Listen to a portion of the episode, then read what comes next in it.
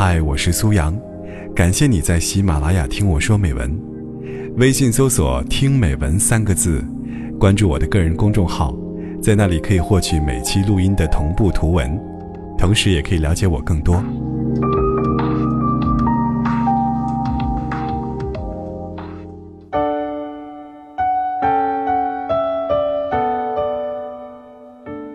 每个女孩的故事里，或许都有一场渺小。却又意义非凡的暗恋。高三时，当所有的竞争者都在仰望星空，脚踏实地的埋首苦读，意图考上一个更好的大学，改变命运时，我却还一副小女生姿态的，动着春心。省下两个月买早餐牛奶钱的我，给那时喜欢的他，买了一件第一眼就觉得适合他的毛衣当生日礼物。看见他凌晨晒在空间里的祝福截图，弱弱的说一声：“虽然不是第一个给你祝福的，但还是希望你喜欢。”现在回忆起那时他渐渐扬起的嘴角，还觉得这场为期三年的暗恋依然值得。曾以为那种为爱的人改变高考志愿，只是微博上的段子，青春剧里的戏码。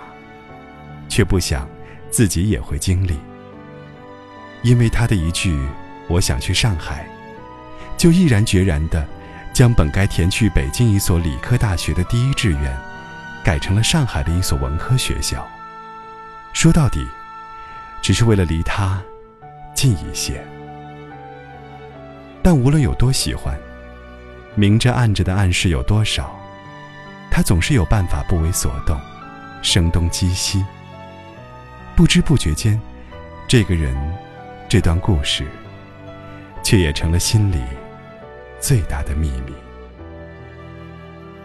后来，兜兜转转，生命里经历了很多人，却再难有一个愿意主动花时间去让他开心的人了。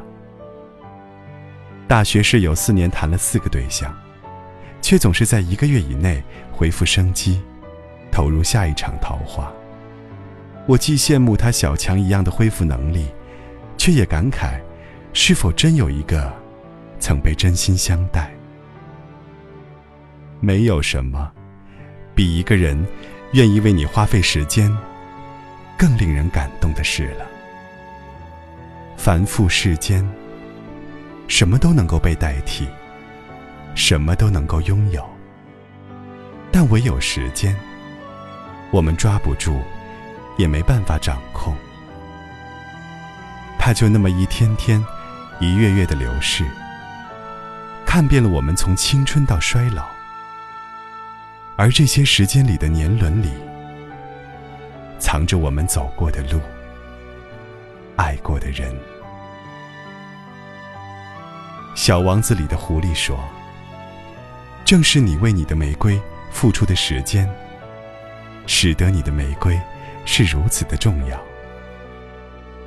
那些我们花过时间去看的电影、听过的音乐、珍惜过的友谊和怀念的味道，都注定让我们的生命里拥有一片特别的领土。